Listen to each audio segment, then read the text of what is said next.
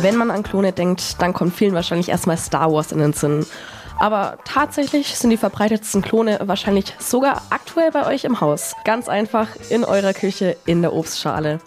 Denn 99% aller in Deutschland erhältlichen Bananen sind von der gleichen Sorte, nämlich der Cavendish. Im Gegensatz zu anderen Bananensorten ist die ein Klon.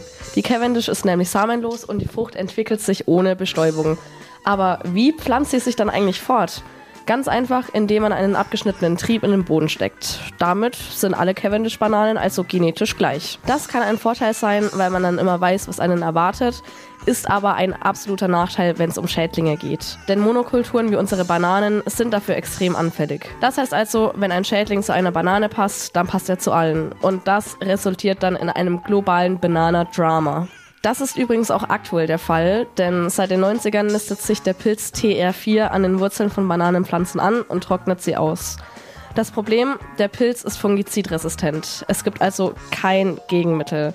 Ist der Boden auch erstmal infiziert, bleibt der Pilz da dann auch. Verbreitet ist der TR4 mittlerweile in Asien und auch mittlerweile schon nach Australien, den Nahen Osten und Afrika übergesprungen.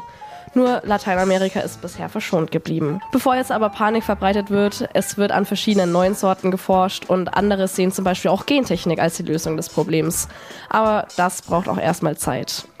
Die Hoffnung stirbt aber bekanntlich zuletzt, denn so wie es aktuell aussieht, stirbt unsere geliebte Banane nicht so schnell aus. Und damit habe ich auch wieder was gelernt, was mir ewig im Kopf bleiben wird, anstatt im Ort, an dem ich meine Schlüssel abgelegt habe.